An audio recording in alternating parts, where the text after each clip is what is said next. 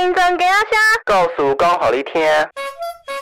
Hello，大家好，欢迎回到新增鸭虾，我是会酿酒但是不喝酒的有定感知手的莉亚。大家好，我是油尽感知所的吉祥物于君。哎，于俊，你有听过 Chat GPT 吗？最近这个东西真的很有名哎。有啊，你知道吗？我最近把它拿来，想要听听看它会怎么介绍我们的节目，所以我就问 Chat GPT 说：“哎、你可以帮我介绍一下油尽感知所制作的新增给他虾吗？”你猜他怎么回答？嗯，我不知道哎，我没有想过要问他这个问题。那你那时候得到了什么样的答案呢？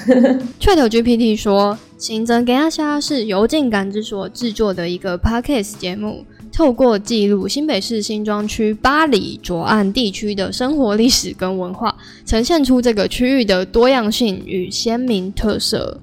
节目主持人们走访当地的居民、店家、文化工作者等。等等等等等，它下面有很多段，那我先跳到最后面。他说，行政给阿虾鼓励听众参与当地的社区活动，介绍一些相关的活动资讯，透过节目宣传跟推广，行政给阿虾成为社区的平台。总体而言，行政给阿虾是一个富有人情味跟文化底蕴的节目，透过生动的叙事方式，让听众更加了解新庄区的面貌与特色。你听完觉得怎么样呢？我觉得好像对，但是又好像哪里怪怪的，因为新庄没有巴黎呀、对啊，大家新庄没有巴黎，巴黎在新北的另外一个地方哦。而且他讲的是巴黎左岸，巴黎左岸还是巴黎左岸，到底是哪个地方啊？他讲的是巴黎新北的那个巴黎，但是总之他这一段叙述完全的逻辑颠倒。第一段他说介绍巴黎，然后后面的结尾他说让我们更加了解新庄区的面貌与特色。但是在事实上，这就是完全不符合现况的一个叙述。为什么会这样子啊？嗯，可能他们搜寻的资料有一点怪怪的。呃，在那之前，我们是不是应该先想一想，Chat GPT 到底是哪里来的东西呢？我只听说它好像是一个叫做 Open AI 的公司推出的产品吗？不，它其实是 OpenAI 在呃，它是一个美国公司，然后它所开发的一个人工智能。然后它透过文本生成的技术来去判断我们输入的文字，并且会自动的在网络上面搜寻，给出相对应的回复。听起来很复杂，但其实就有点像是我们手机里的 Siri 或者是语音助理一样，你问他问题，然后他会给你回答。然后他的这个资料呢是从网络上面来取得的，只是呃 ChatGPT 比较不一样，是它会自动学习，并且它取用资料比较广泛，所以说它有时候给出来的答案可能会有点怪怪的。有，我这边有测试几个其他的问题，我发现真的很奇怪。譬如说，我很想要知道大乐透的中奖号码有没有什么样的一些数学的规则，所以我请他告诉我，二零二三年一月台湾大乐透的中奖号码，你猜怎么样？一月，但是你是在一月搜取，所以它还是还没开出，还是已经开出了呀？他说：“很抱歉，作为一个 AI 语言模型，我无法预测未来的彩票中奖号码，所以意思是他没有办法提供任何中奖号码的预测。哎，所以会不会除了彩票或者是赌博、赌马这些东西，他可能都没办法去做运算或者是预测啊？我不知道哎、我没有试过赌博跟赌马的，但是我有询问他，如果没有办法预测未来，那过去可以告诉我吗？我说我想知道过去十年的台湾大乐透中奖号码。那应该可以做得到吧？因为这应该有数据可以找到啊。他说：“很抱歉，我无法在这里列出过去十年的台湾大乐透中奖号码，因为中奖号码是随机产生的，每一期的号码都不同，且每一个数字的几率都是相同的。建议您到官方网站或彩券行去查询。”他直接拒绝提供。对啊，我觉得他不管怎么讲，他就是好像有意识的想要拒绝我这个问题。他可能不能讲跟大乐透有关，或者是跟彩票有关的事情。应该是他已经预测到有人会拿这个来做一些投机性的行为哦。哦，有可能。那我们下次应该试试看，可以炒房嘛？现在的房市之类的等等，我应该买哪一套呢？或是股票？哎，说到这个，那你有问过他一些这种股票啊、买房啊奇怪的问题吗？嗯，没有哎、但是我曾经因为呢很好奇，说他到底真的像大家所说一样可以写扣或者写作业吗？所以说呢，我就去认真的看了一下，结果后来发现，其实每次给他就是你给他一样的问题，他有时候也会答出不一样的内容给你。譬如说，我想要知道你问他什么。嗯，因为我问的问题就是，比如说我接触了一些大学生的题目，但因为我是社科学院，所以呢有些问题比较开放性一点。比如说，如果问他说，呃，对于某一则新闻的看法，或者是对于某个舆情的看法如何，通常他只能给你数据，或者是给你不同的观点。但你知道新闻这个东西，或者是呃想法解读这个东西，可能同一个人或是不同事件会有不一样的看法，所以他有时候会给你，比如说正向的风向，有时候给你反向的风向。但是他不会告诉你是哪一个新闻台或者是哪一个媒体报道的，是吗？对他只会给你中间他取得的内容，所以你不会知道说它的这个文字或是这个内容有没有带风向，或者是有没有歧义。嗯嗯，也就是说，如果我今天想要炒作一个话题，或是我想要创造某一种名义上的舆情，我可以大量的在网络上去写某一个风向的文章，然后就有更高的几率被 Chat GPT 拿出来引用，是吗？是啊，本来就是这样子，而且事实上这件事情应该现在现在正在发生，因为像大家可能都有看过，像内容农场，或者是呃听说过别人所谓的空战、打空战，或者像中国的呃一些文章的攻击等等的，他们其实都是在用不一样的方法去引导一些风向。你说到这个，我就很想知道说，那 Chat GPT 它如果说是提供实际的数据，它有没有办法提供一些精确的、精确的统计资料呢？嗯，精确统计资料，我觉得不一定耶，因为有的时候，比如说像民调，他们不同公司做出来可能会有误差，但是你根本不会知道它到底引用到的是谁的资料，或者是哪一次的资料。那像数据这个东西，好像很多人都尝试用 Chat GPT 处理。于俊，你有试过吗？就是让他去处理一些资料之类的。诶、我觉得你前面的分析非常精辟。事实上，我最近因为我在写提案，那我就真的问了 Chat GPT 说，我想知道新庄人口数排名前三名的里，然后他就说，根据二零二一年一月新北市政府的统计数据，新庄人口数排名前三多的里依次为第一个中正里，人口约一万两千两百二十三位。第二名中心里人口约一万零一百六十二位，第三名民安里人口约九千七百二十六人。你知道为什么我要把它念得那么仔细吗？你有没有听到哪里怪怪的、啊？总觉得这个数字，我觉得如果完全不熟悉的人，可能真的会相信；但是如果熟悉，就会觉得，嗯，这数字对对吗？而且跟刚刚那个新庄没有巴黎一样，我后来去查了，新庄没有中正里。对啊，我想说中正里很陌生呢。中正里我去查，它应该是在新北市的板桥。哦，所以他把板桥给划分到新庄里面来了，是吗？还有中心里也不在新庄，中心里在新北市的三重，这是我查到的资料。那他是不是其实是对新庄这个区域有所误解呢？Chat GPT 一点都不了解新庄，真的哎，他把所有就是相关其他的地方就全部画进心中了。所以说大家如果现在正在用 Chat GPT，想要从它去搜寻一些人口数据的统计资料，那我会建议大家，你搜寻到的答案不一定是正确的，请一定要再次进行确认啊。真的哎，要不然如果误用的话，好像会有点尴尬。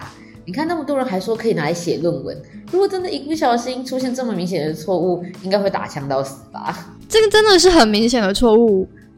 诶，为什么为什么大家都那么相信 Chat GPT？可是我们自己实测的结果发现，它其实很不可靠啊。我觉得是因为有时候我们其实以前都仰赖 Google 来去搜寻嘛，但是因为现在资讯太多了，你就算你用 Google 之后，你还是要自己筛选。但是 Chat GPT 只会给你一个答案，它会给你一个它搜寻到的答案，所以大家可能就会觉得很方便，可以叫它来做这些事情。虽然说有时候它还是有其他的优点嘛，例如说，呃，我们刚刚提到，可能请他来写一些信件或者辞职信之类的，也许他就是比较符合这类的需求。我曾经有尝试过，请他帮我写一封邀请函，然后呢，你知道他还可以指明跟他说，我想要礼貌一点的，然后帮你调整用词，重新写一次那封信。所以你可以，嗯，列出其他。Chat GPT 它擅长的部分嘛，除了写这个礼貌版的辞职，哎，不是 邀请函之外，嗯，我觉得可能对某部分来讲，有一些已经明确有呃资料来源的东西，它就可以搜寻到。比如说像我们有时候会问 Siri，呃，现在天气如何等等的，那它可能已经有一个比较明确的，比如说气象台的数据资料。那也许它就可以提供这种比较正确的版本，因为它是一个比较公正的。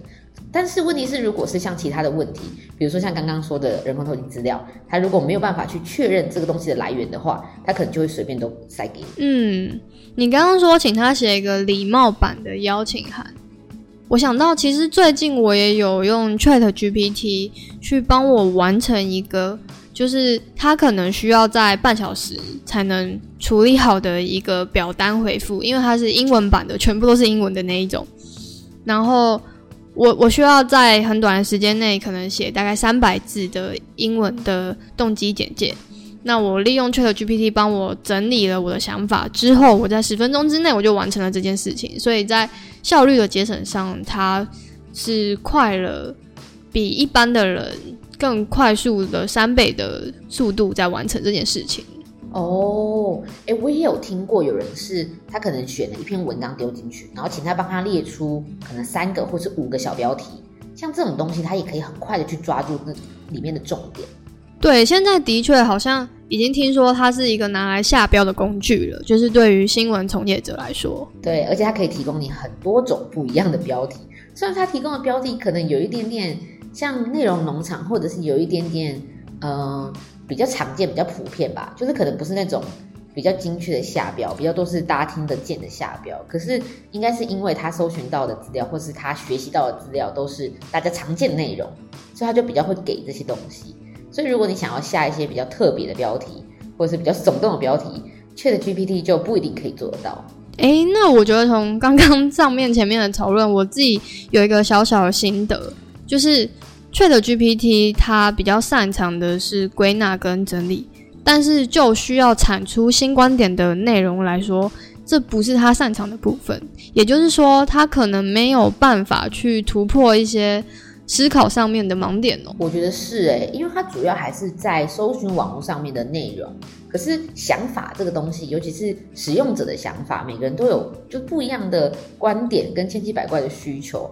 可能我们给他数据让他整理，是你在输出东西，然后他帮你精选出来。这件事情对他来讲，他可能不太需要呃有观点上面的输出。可是如果是像是想法类型的，或者是标题有喜好类型的，我觉得他就不一定有办法做到，或者是他做出来的东西不一定是你需要的东西。对，然后因为我一直听说它可以帮忙整理很冗长的会议记录啊之类的资料，那我自己也有试了，我不知道你试的结结果你觉得怎么样呢？嗯，整理资料的部分，我觉得如果是文字资料的话，它的确是会帮你去精简它，或者是筛选一些重点，但是数据资料部分，我还是会觉得有一点怕怕的哎。哦，我懂你的意思。我我这边试的结果是我超不满意的，真的吗？比雅婷还要 还要不如。所以他没有办法给你完整的逐字稿或者是资料，还是说他是逻辑上面不通，或者是语速没有办法像雅婷一样处理那么大量的资料？雅婷是可以处理非常长的录音档案，你给他半小时甚至一小时都可以，而且你不需要把档案分割。但是 Chat GPT 它目前没有办法，你可能给他三页以上的内容，它就会爆炸了，它就会爆功哦啊爸。罢工 会直接说我不干了这样子吗？对对对对对。那他会给你什么答案？他会告诉你说哦，我做不了。他会说很抱歉，点点点点，反正我忘记后面是什么了。但是他是意思就是太多了，我罢工了，直接抗议。所以大家如果目前你还是需要一个帮你整理访谈记录的，我还是推荐雅婷啦。感觉是这样子，没错。或者是大家如果是想要呃找寻观点类型的东西，或者搜寻一些你可能也不太确定哪一个是正确的东西，还是要小心一点比较好。对啊，我觉得用对工具才能真的事倍功半。事倍功半，事半功倍吧。哦，对，事半功倍，我一直念错。是说我们刚刚讲了这么多，就是呃，ChatGPT 的优点跟缺点。我其实也有上网查了一下，到底大家可能对于 AI 的讨论有很多，比如说 AI 到底会不会有什么样引发其他的问题呢？然后呢，我这边有几个观点想跟大家就是分享一下。我这边查到呢，很多人会讲到它可能会有道德上面的问题，比如说如果你用 ChatGPT 来写论文的话，可能就会有一点抄袭或者是呃过度引用的问题等等，或者是像我们刚刚有提到的。他可能会给你不一样的舆论观点，所以他有可能会在无形当中去强化一些偏见或是歧视言论，甚至是有可能会有滥用的问题，比如说大家都拿 ChatGPT 来写作业，然后就导致我们教育体制崩坏等等的。像这些问题呢，都是 AI 可能呃目前现阶段还要去面对的，也是未来我们可以再多多讨论的课题。那你觉得未来学历或文凭这种东西会因为？ChatGPT 这种软体的诞生，而真的贬值，或者是它在未来的世界，甚至是呃，不不是一个你可能求职必备的东西吗？我其实觉得不会，诶，哎，真的？对啊，就像现在 AI 绘图很有名嘛，然后。有很多人说，哦，原来 AI 绘图就可以画出很漂亮的作品啦。插画家焦虑了。对啊，像 ChatGPT 出来，也有很多文字工作者很担心自己会不会失业等等的，因为他还可以写悬疑小说。我就很担心啊，我是负责写企划案的。可是我觉得不会耶，我到现在还是这么觉得，因为我觉得虽然它可以做出这些很像人类可以做的东西。但是我觉得它还是缺乏一些观点，或者我就有听到一个说法是，在未来的世界里，Chat GPT 会产生大量的内容，与之相应而兴起的一种行业，可能就是现在的所谓的新闻事实查核中心这样的机构，因为就会有更多的内容需要大家去审核。哦，哎，这确实哎，因为现在那么多的资料，那么多的假数据，或者是假资料，或是滥用引用的这些。东西确实是很需要有人告诉我们，到底哪一个资料才是正确的呢？嗯，所以我觉得大家不要太过焦虑。那如果你真的很焦虑的话，怎么办呢？可以来喝酒。所以没有要解决 AI 问题，我们先解决自己的问题。对，我们先解决自己情绪上的问题。那当然就是喝酒了。我们请 ChatGPT 来帮我们示范一下，要怎么样自己在家制酒。我跟你说，我找了一下，我问 ChatGPT 说可以给我美酒的做法吗？然后这是他提供的其中一个内容。我想听。他说要准备一公斤未成熟的梅子，而且他还刮号，他还强调最好是要刚摘下来，不要洗，晾干就可以了。再来呢，还要准备什么？还要准备五百克的冰糖，还有一升的热烈性白酒，就是基酒啦。但他有挂号，他有推荐，他说最好是高粱或是伏特加，所以他可能比较喜欢这两种酒。OK。那我们来看一下他到底要怎么样来制作哦。他这边说呢，要把梅子筛选干净啦，然后再掉梅饼啦，然后再在表面划刀或者戳孔，然后这样才梅子才可以释放出汁液。接下来就把这些东西放到一个密封的玻璃瓶盖当中，而且不要填满它，然后盖紧瓶盖。然后接下来不要暴露在阳光底下，每天要摇晃一下之后呢，等到它开始颜色变深了，大概一到三个月。接下来已经觉得入味了，就可以把梅子给滤掉，然后就会得到一罐的美酒这样子。林老师他讲的是对的吗？其实我觉得他忽略了还蛮多小技巧的，譬如说，比如说他刚刚说不要洗晾干即可。哦，我们上次好像不是这样做。对啊，大家想想看，就是而且他说你刚摘下来，就是谁会跑去梅园摘梅子再回来酿美酒呢？哦，就他没有设想到你的状况，这就是你刚刚讲的温度了。对，还有像是我后来呢又用了另外一个方式，我问他梅酒怎么做，刚刚的问题其实听起来都一样，对不对？他给了我另外一个做法，是完全不同的吗？嗯，有一点相似，但是我几乎不一样，连材料都不一样。他自己说，梅酒是一种日本的传统酿酒，将未成熟的梅子浸泡在烧酒当中来去制作，所以他只说材料是要未成熟的梅子跟烧酒，但他没有提到糖。剩下这些都差不多，就是把它清梅子清理干净啊，然后泡在酒里面，然后三个月。但是这两个东西应该完全不一样吧？一个是洋酒版本，然后一个是日本酒版本，可以这样理解啦。应该是吧？但其实梅酒本来就是可以放很多酒啊，但是在处理梅子的过程应该是差不多的才对。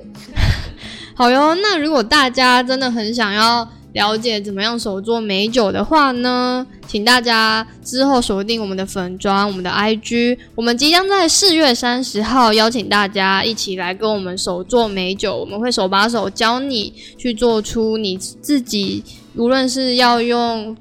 醋，或者是用烈酒、伏特加，或是高粱都可以。你可以做出一罐属于你自己的美酒。这个手作方叫做美酒乘以美友，欢迎大家来成为我们的美友。那我们这个活动也跟积木文化合作，他们即将在三月底推出一本介绍梅子料理的新书，叫做……我们刚刚说到书本的部分，这本书叫做《美酒梅干梅香料理》，欢迎大家到时候锁定我们的。活动讯息，那期待未来四月底，我们可以在活动现场见，然后一起来手做美酒，用一个疗愈的下午，然后来疗愈我们被 Chat GPT 冲击，然后感到焦虑、彷徨不安的心。果然，大家还是要靠酒精来解决自身情绪呢。对，请大家不要再因为 Chat GPT 焦虑了，好好的去工作。好好的耍废，好好的喝酒，没错。那新增给大家，告诉跟跑一天，我们第二季下集再见，拜拜，拜拜。